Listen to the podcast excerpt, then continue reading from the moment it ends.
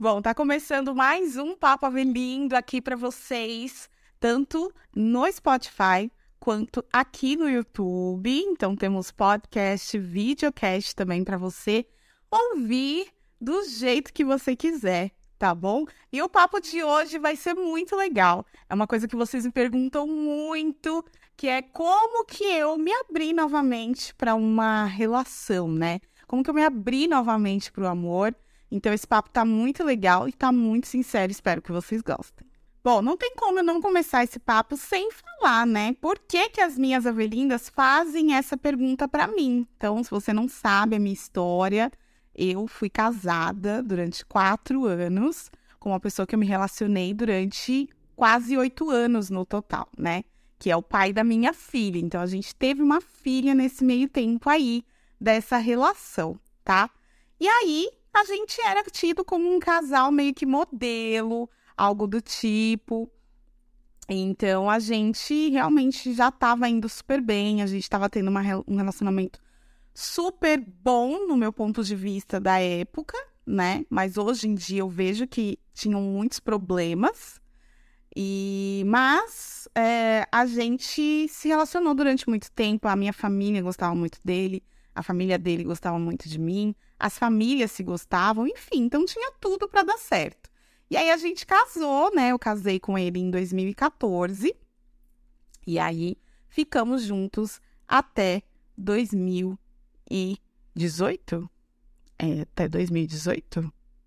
Não, pera, gente, desculpa. Eu casei com ele em 2011.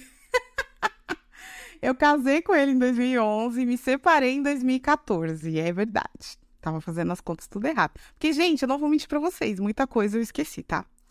E aí, a gente teve um relacionamento, assim, no meu ponto de vista, que eu falo que era muito bacana, porque para mim tava tudo ok, né? Tava tudo ok com a gente. A gente tinha acabado de ter uma filha, né? A Eloá, quando a gente se separou, ela tinha quatro meses. É, então, a gente se separou, eu tava no porpério ainda, por uma opção dele, né? Uh, muito porque eu acredito que ele carregou essa vontade de se separar de mim muito antes. Hoje, hoje analisando tudo, né? Analisando é, tudo que a gente já fez, tudo, é, a forma como foi feito, é, mesmo antes da separação, hoje eu entendo que provavelmente ele queria muito antes da Eloá nascer, se separar de mim, assim. Uh, a gente já teve até uma separação com um ano de casado, né? Também por vontade dele. E na época, assim, gente, sério, de verdade. É, eu me senti uma pessoa muito. Eu não me senti, eu não me senti uma pessoa merecedora de amor, sabe? Por ter tido essas, esses dois rompimentos, né? Depois de casada. Então eu entendi que eu era uma pessoa horrível. Eu era uma pessoa péssima de se conviver, difícil de se conviver, insuportável de se conviver. E eu lembro que eu comentei isso para minha irmã, e a minha irmã falou: Não, eu já morei com você, né? Minha irmã mais velha, ela já era casada, então ela falou: Não, eu já morei com você. Você é agradabilíssima de se morar, você é uma pessoa que entende, claro que tem os seus momentos, e tudo mais. Então aquilo me deixou muito desestabilizada nesse sentido, porque seria a nossa segunda separação. Então, uh, só que o engraçado é que nessa segunda separação, até por conta da Eloá, eu tomei atitudes totalmente diferentes da nossa primeira separação, que, como eu disse, a gente tinha um ano de casado, e aí ele pediu esse, essa separação, mas nada muito forte, tipo, quero o divórcio. Ele simplesmente falou que para ele não estava dando mais, não estava dando certo, que era muito difícil para ele e tudo mais. E aí, essa primeira separação, eu tive o ímpeto de sair de casa, né? Liguei pro meu pai aos prantos, meu pai foi lá me buscar, me buscou com uma licuia e voltei para casa dos meus pais, né? A gente só tava um ano casado, a gente não tinha filho, a gente tava vivendo aquela eterna lua de mel, vamos dizer assim. Nem as caixas, nem as coisas das caixas praticamente a gente tirou na época. Então eu tomei essa atitude nessa época. E aí, papo vai, papo vem, a gente viu que a gente se amava ainda muito e tudo mais, então decidimos reatar, decidimos voltar com super apoio dos nossos pais e tudo mais, eles dizendo que é isso mesmo, tem né, casamento é assim mesmo, a gente briga, a gente tá, mas se a gente se ama, a gente tem que ficar junto. Então voltamos. E aí fomos levando os anos, mas nunca foi como era antes, nunca depois desse retorno, não foi, não foi como era antes. E aí uh, eu já estava sentindo que a gente estava meio distante, vamos dizer assim, sabe? Nada muito caloroso, nada muito. Simplesmente a gente estava vivendo, né? A única coisa boa, assim, vamos dizer assim, que ainda continuava um calor, é que a gente tinha muito tesão um pelo outro. Então a gente tava com a nossa vida sexual muito em dia. então a gente transava. Era isso que a gente fazia no nosso casamento. e aí, Uh, beleza, os anos foram passando, fiquei grávida da Eloá, e na gestação eu já senti que, eu, que havia uma, um distanciamento, uma frieza, que eu não via uh, com, com amigos nossos que estavam grávidos, e a relação do homem em relação à mulher e à barriga e tudo mais. Pouquíssimas vezes ele fazia carinho na minha barriga, pouquíssimas vezes era uma coisa assim carinhosa tá? Ele era carinhoso, mas não era como eu esperava. Então, eu acredito, hoje, analisando, né? eu acredito que foram sinais. Já tinha alguns sinais ali falando que realmente é, alguma coisa não estava muito legal. Mas aí, Eloá nasceu, aquela coisa linda, pretinha, incrível, e os problemas nasceram junto, tá? foi assim notório. No, no dia que a gente voltou para casa da maternidade, ele já se tornou uma outra pessoa comigo, literalmente assim, me tratando como mãe da filha dele. Então eu já fui sentindo essa frieza. E é normal mesmo, tá? Eu conversava com a minha mãe, minha mãe falava, ah, é normal, quando nasce a criança, o, o, né, o casal se distancia, tem essa coisa toda. Então, vai chover aqui, gente. Os trovões estão começando. Então tem essa distância toda, tem essa coisa toda, então eu acho que é normal.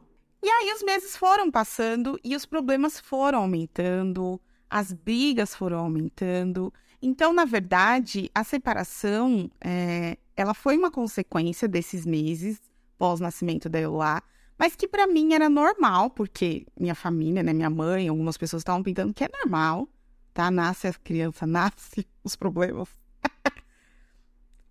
então, assim, eu não sei se eu já estava esperando ou se real... no subconsciente, tá? Porque realmente é claro que eu não estava esperando.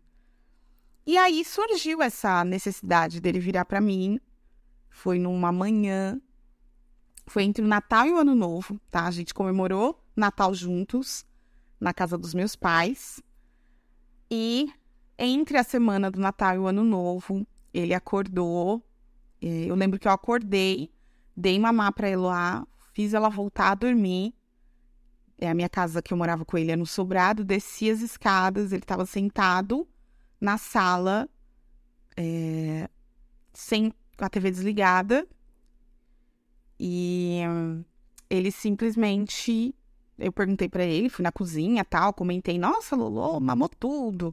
Nossa, coisou meu peito, vazou meu peito, sabe? Eu lembro que eu comentei alguma coisa do tipo e ele não falou nada, daí eu olhei pra ele e falei, nossa, por que, que você tá aí sentado sem olhar, sem a TV tá ligada? E ele olhou no meu olho e falou assim, é, eu, eu não quero mais estar tá casado com você, eu quero o divórcio, mas dessa vez é pra valer. É, eu não te amo mais.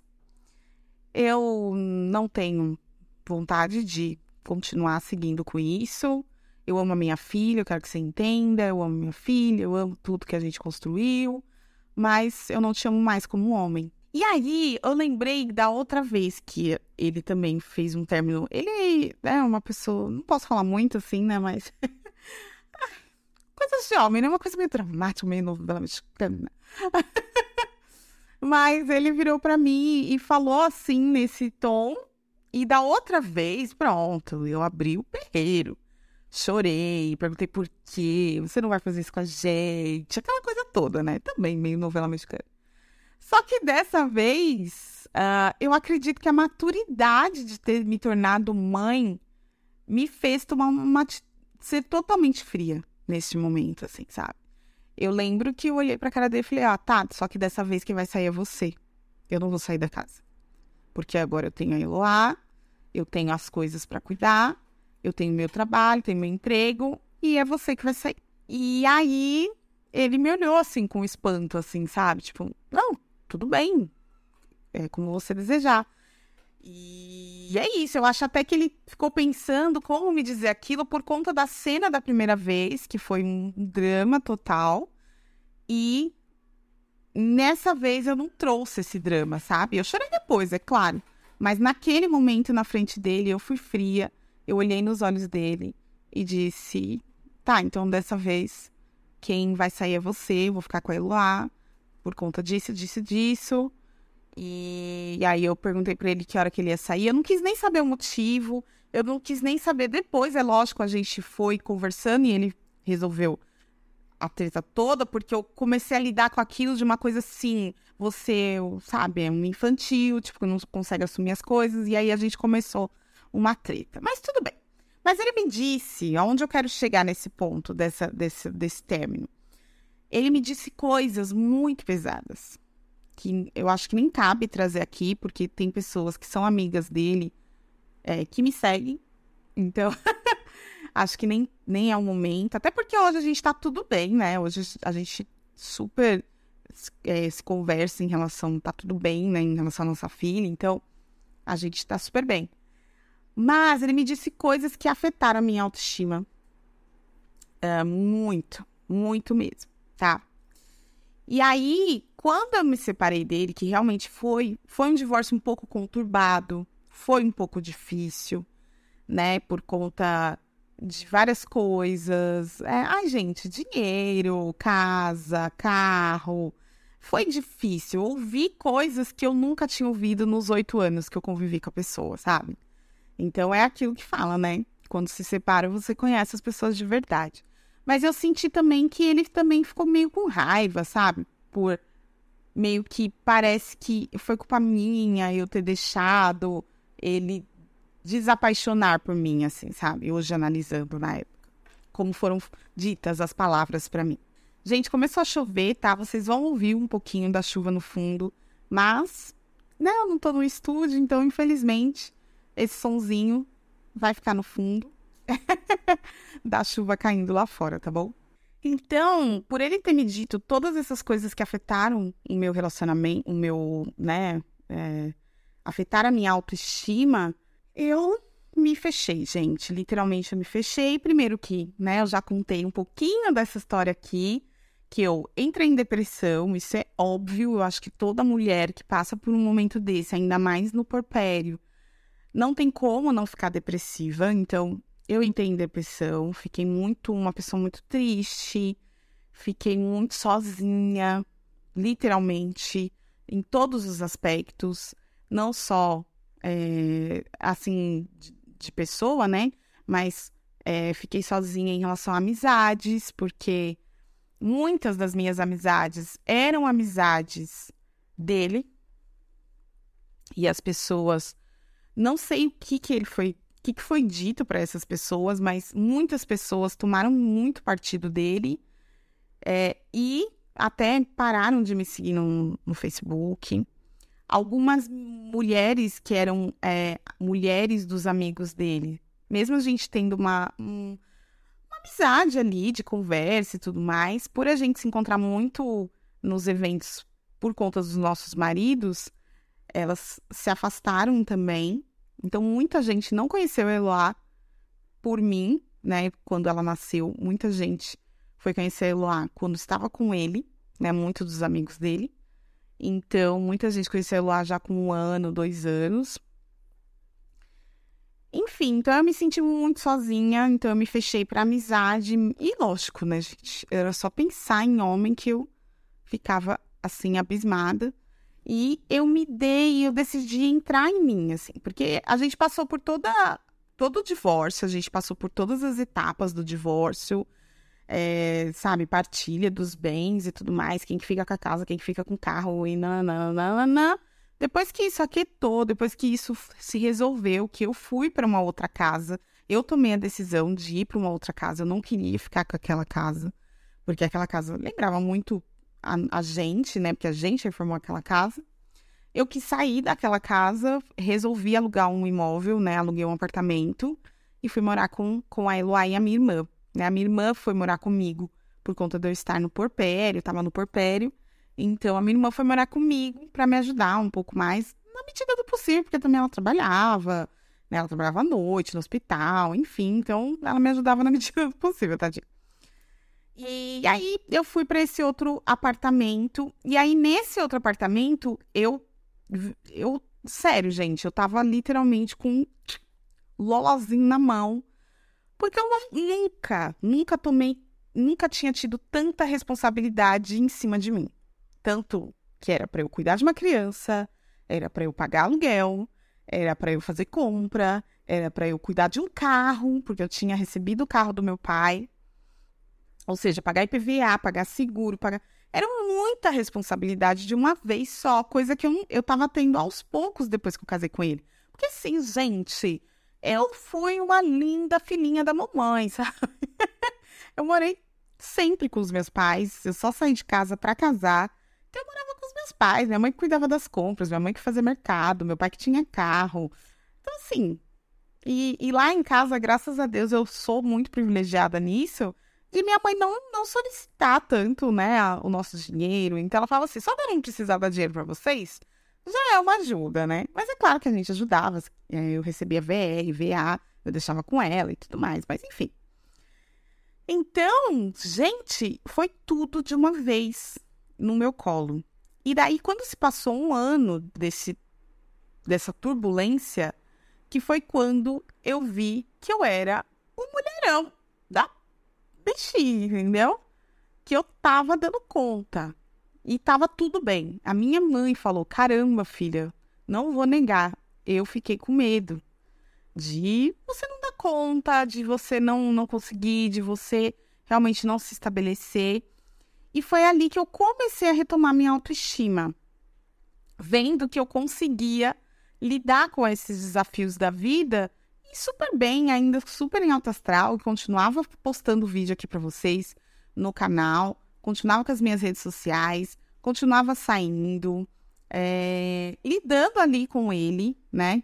Tendo que lidar obrigatoriamente com uma pessoa que me fez tão mal no sentido daquele momento, naquele divórcio. Então, passei esse um ano assim, realmente me reestruturando. Daí, ali sim, eu quis ter uma conversa interna comigo. E aí, Patrícia, como é que vai ser? Como é que você vai lidar com isso daqui para frente? E aí eu comecei a também ver o que, que eu errei, gente. A gente não é perfeita, tá? Não é porque não foi a sua é, atitude de se separar de alguém que você é perfeita e que a pessoa é um monstro.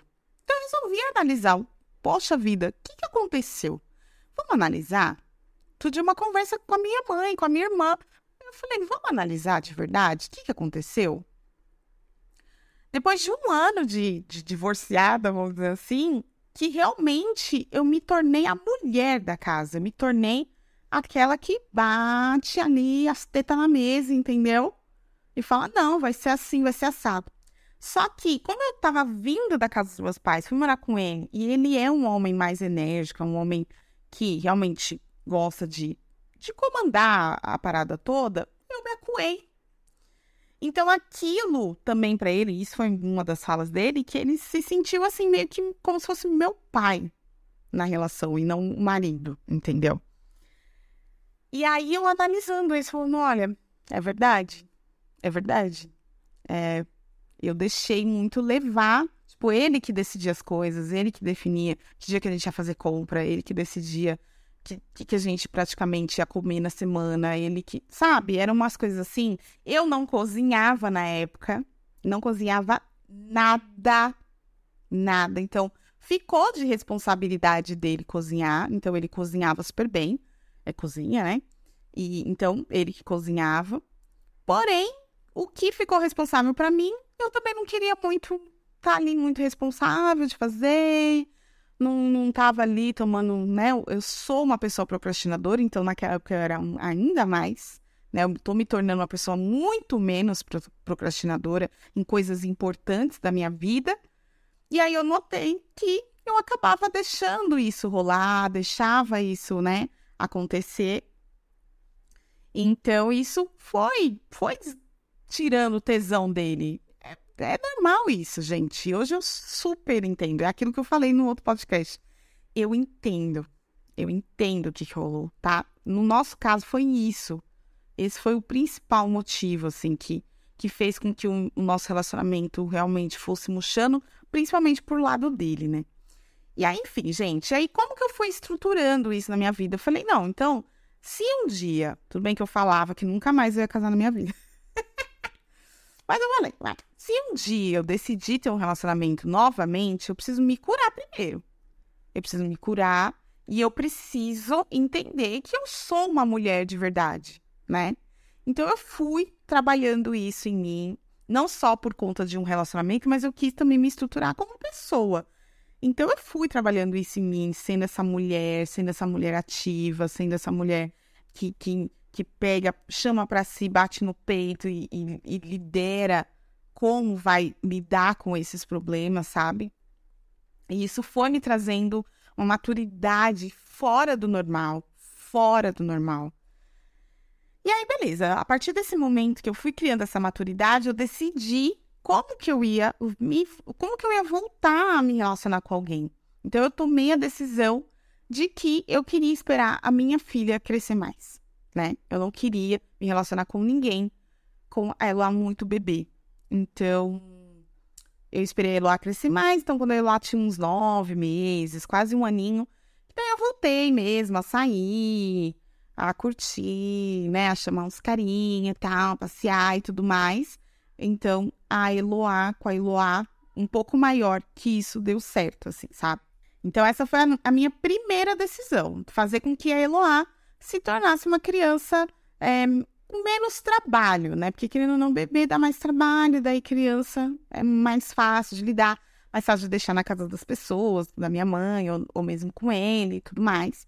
E aí foi também quando ele iniciou, né, de pegar a Eloá é, uma semana sim, uma semana não, né? Quem me conhece sabe, eu fiquei durante três anos assim com ele, é, pegando a Eloá uma semana e eu ficando uma semana com a Eloá. Então, essa semana que ele ficava com a Eloá era uma semana para mim super good vibes, entendeu? Que eu não tinha criança para lidar, não tinha criança para cuidar, é, podia sair, dormir fora, ficar até mais tarde, enfim. Isso ele nunca falhou, ele nunca furou com essa semana, assim, ele sempre pegou sempre ficou a semana inteira, mesmo se não desse para ele, ele pegava, deixava com a mãe dele, ele que se virava, entendeu? Então, isso não, não teve erro, né? Então, eu quis esperar ela amadure é, crescer um pouquinho. E aí, nesse mesmo tempo, eu também fui um pouco. Meu coração ainda estava muito, muito gelado. Muito congelado, muito mesmo. E aí, a minha irmã falou: irmã, você precisa né, ficar mais tranquilo. Porque realmente estavam aparecendo uns, umas pessoas muito bacanas na minha vida. Só que eu tava assim, ah, procurando qualquer motivo para achar que ele faria a mesma coisa comigo como o outro fez, sabe? E assim, cara, isso é fato, essa é a segunda lição. Ninguém é igual a ninguém. então, não tinha como eles, né, fazerem a mesmíssima coisa. Podia correr esse risco? Claro que eu podia, né, gente? Pessoas são pessoas, por mais que elas não sejam iguais, podia acontecer isso. Só que, né, eu tava ainda muito, muito tensa. Eu ficava tensa com as pessoas. Quando eu via que eu tava começando a gostar, eu já, hum, não, vou sair, não vou ficar mais, não quero, não quero ficar conversando, não quero tititi. Então, eu precisei desse tempo para analisar o que, que realmente eu queria. E aí, numa conversa com uma pessoa muito querida, ela falou para mim é, Patrícia, você precisa perdoar o seu ex. Porque se você não perdoar ele, você não vai conseguir amar ninguém. E aí eu fiquei com aquilo na cabeça. Falei, meu Deus, gente, como que pode um negócio desse? E nessa época, já passou, sei lá, uns três, quatro anos, ele já estava se relacionando com uma pessoa, já estava casado novamente. O homem não perde tempo, né, gente? O homem não tem essas, essas coisas, esses delírios internos. Eles vão lá e vai. É isso aí. então eu falei, gente, meu Deus, eu preciso perdoar, assim, sabe? E literalmente, eu fui perdoando essas coisas, assim, sabe? Eu fui perdoando o que ele me disse, eu fui perdoando a como eu me senti na época, eu fui perdoando, mas não é um perdão de tipo assim, ai, dando razão, sabe? Foi uma coisa assim, eu preciso me livrar. Eu, eu, quando eu pensava nessa situação, quando eu pensava nisso, sabe quando você respira, o peito dói? Eu respirava, meu peito doía, parecia que ai, o ar não entrava. Era uma coisa assim muito louca. E daí, quando eu decidi perdoar, tipo assim, cara, vai, vai viver sua vida, que eu quero viver a minha. Nossa, aí sim, as coisas foram melhorando. Então, se tem uma coisa que eu posso te dizer, é que infelizmente ou felizmente vai chegar um momento, pode ser que não seja agora, mas mais para o futuro, você precisa perdoar e super entender o que, que aconteceu com você e tirar uma lição boa disso tudo, sabe? Então, assim, não faça como muita gente é, diz que é o certo, que um amor se cura com o outro. Não. Você precisa se curar sozinha primeiro. Você precisa estar tá bem para você entregar o seu melhor para outra pessoa. Então, foi isso que eu busquei. Eu busquei ficar bem, ficar leve, de ouvir uma música que a gente gostava e não querer chorar. Nossa, isso assim foi assim um marco de que realmente eu havia perdoado. De que realmente eu não estava presa no passado, que eu não estava presa no que não aconteceu. Eu estava literalmente livre para viver uma coisa nova. E aí foi quando eu decidi criar a famosa lista, que quem vê as minhas lives no Instagram sabe dessa lista. E aí, quando eu me senti mais livre para encontrar alguém, para estar tá bem, para falar, não, agora eu quero namorar, não quero mais só pegação, não. Agora eu quero uma pessoa bacana para eu namorar, para eu sair, para eu fazer as coisas que eu quero, que eu gosto, para eu me sentir sexy de novo, para eu me sentir, sabe, amada, desejada de novo. E aí eu criei essa lista. Lista mesmo, gente. Peguei um caderno todo dia, tomando uma cervejinha, botando a minha música que eu gosto no YouTube.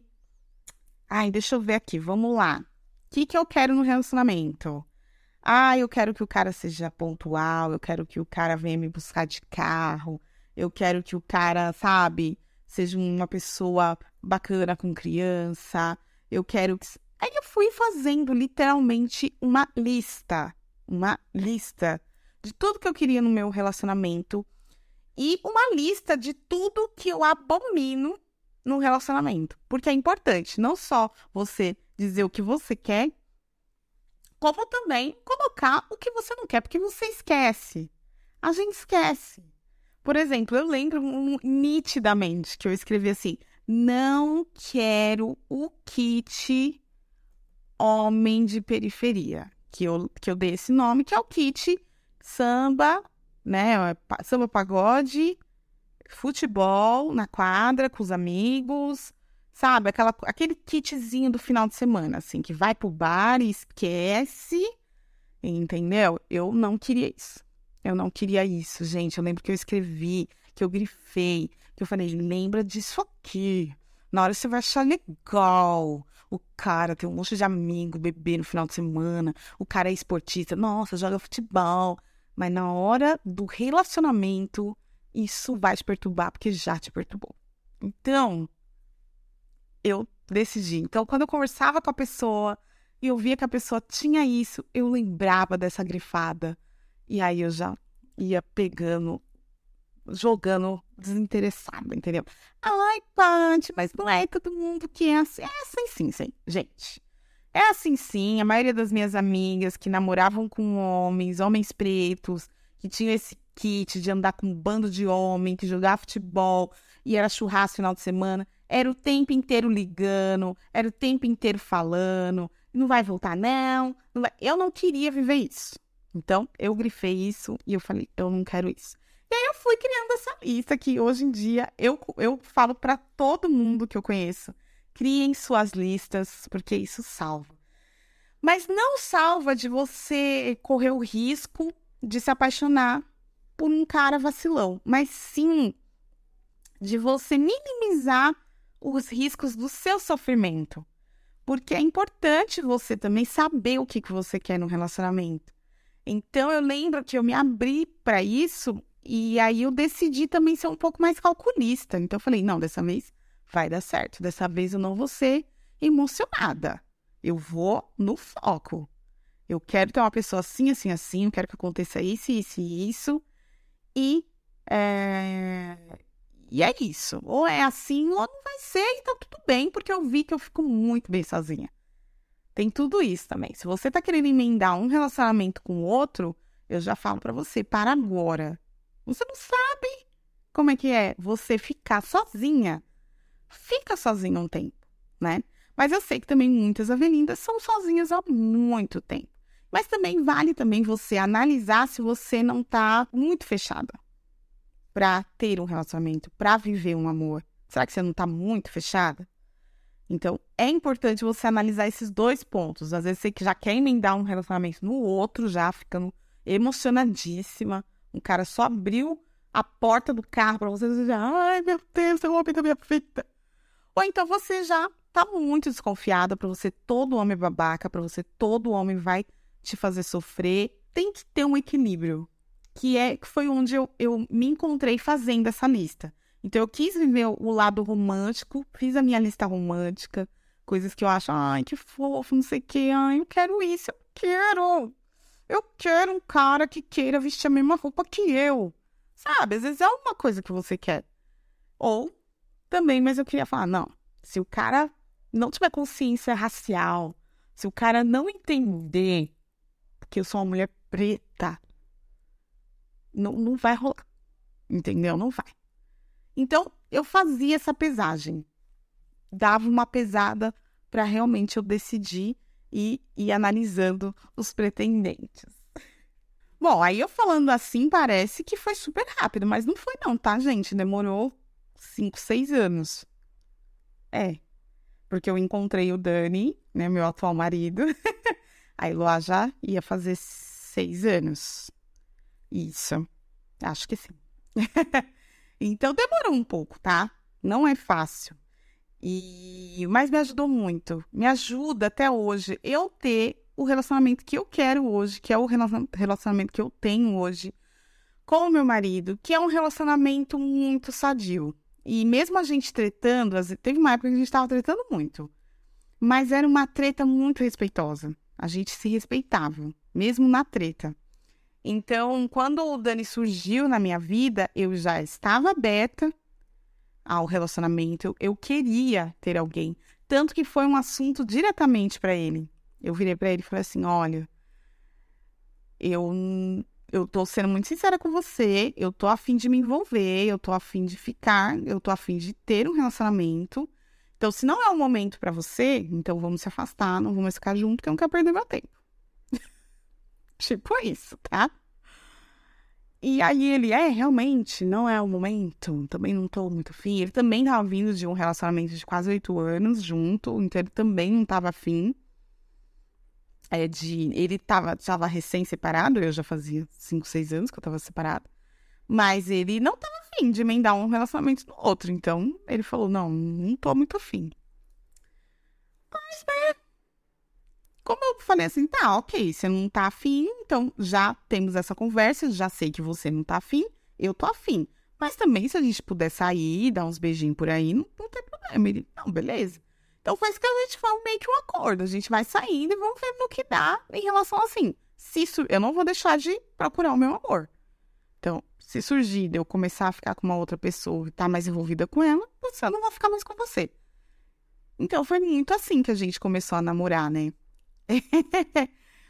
e, e para mim foi muito mais tranquilo, assim, de, de várias coisas. Eu, eu, eu realmente estava inteira. Eu estava inteira para viver essa relação. Eu estava inteira para me envolver, para me apaixonar, para para também me impor de mostrar que tipo, não, eu quero tirar, eu sou criadora de conteúdo, eu tiro foto com biquíni sim, sabe? Aquela coisa toda, eu sou body positive, se quiser ficar comigo, eu sou uma mulher gorda, eu tenho um seio mais caído porque eu tive filho, minha barriga é mais flácida, eu tenho mais estria e nananã. E é isso, aqui é assim. Quer, quer, não quer, não come, entendeu? então, eu já estava certa disso. Eu, eu, eu criei essa mulher. Eu desenvolvi ela sozinha, sem ter que estar tá em outro relacionamento para isso. Então, se tem uma dica que eu tenho para você, é literalmente cria e entenda a mulher que você é, o que, qual é o seu papel nesse mundão e como você quer que o seu amor seja igual, que seja parceiro nisso. Então, eu, lógico, de princípio, é claro que eu assustei um pouco o Daniel, né? Ele ficou um pouco assustado de tipo, nossa, como que eu vou lidar com isso? Porque ela é furacão, né? Tipo assim, nossa, muito. Então eu tive que daí, eu vendo esse, esse, essa, ele estando assustado no sentido, no sentido bom, tá, gente? Não é um assustado, tipo, meu Deus, ela é louca. Não, no sentido assim, meu Deus, cara, que mulherão, sabe? Eu também não quis que ele ficasse com esse sentimento que, tipo, ele não era o bastante para mim, sabe? Se eu tivesse mostrando algo mais ou menos desse jeito. Então eu baixei a bola também. Eu falei, não, vamos ser mais, mais romantiquinha, mais carinhosinha. menos mandona. Eu sou mandona, né? E aí eu falei, não, vou ficar menos mandona e tudo mais. Mas é, é isso, assim, sabe? E aí hoje a gente vive o nosso relacionamento super bem, a gente já é casado, não no papel ainda, mas faremos isso em breve. É, mas a gente mora junto já há três anos, quase quatro anos, então. É, é, hoje eu vivo literalmente um relacionamento que eu queria ter vivido, mas eu não sabia como no meu primeiro casamento, sabe?